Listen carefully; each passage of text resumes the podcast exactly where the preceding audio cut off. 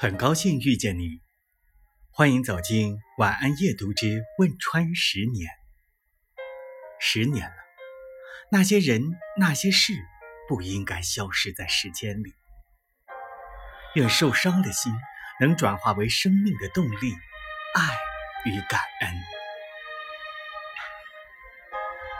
他们本来和其他孩子一样，听着流行歌曲。看着青春文学，期待着体育健儿在奥运赛场上斩金夺银，憧憬着未来进入更为广阔的城市，探究更为宏大的世界。但一场巨大的灾难完全改变了他们的人生。当他们意识到这种改变意味着什么的时候，人生的画卷已经完全不同。在沉重的命运面前，这些被折断翅膀的天使，他们对美好的不懈追求，对生命的不停追问，对人生自强不息的追求，在战后付出巨大努力，重新站立起来的历程，都令人感到深深的震撼。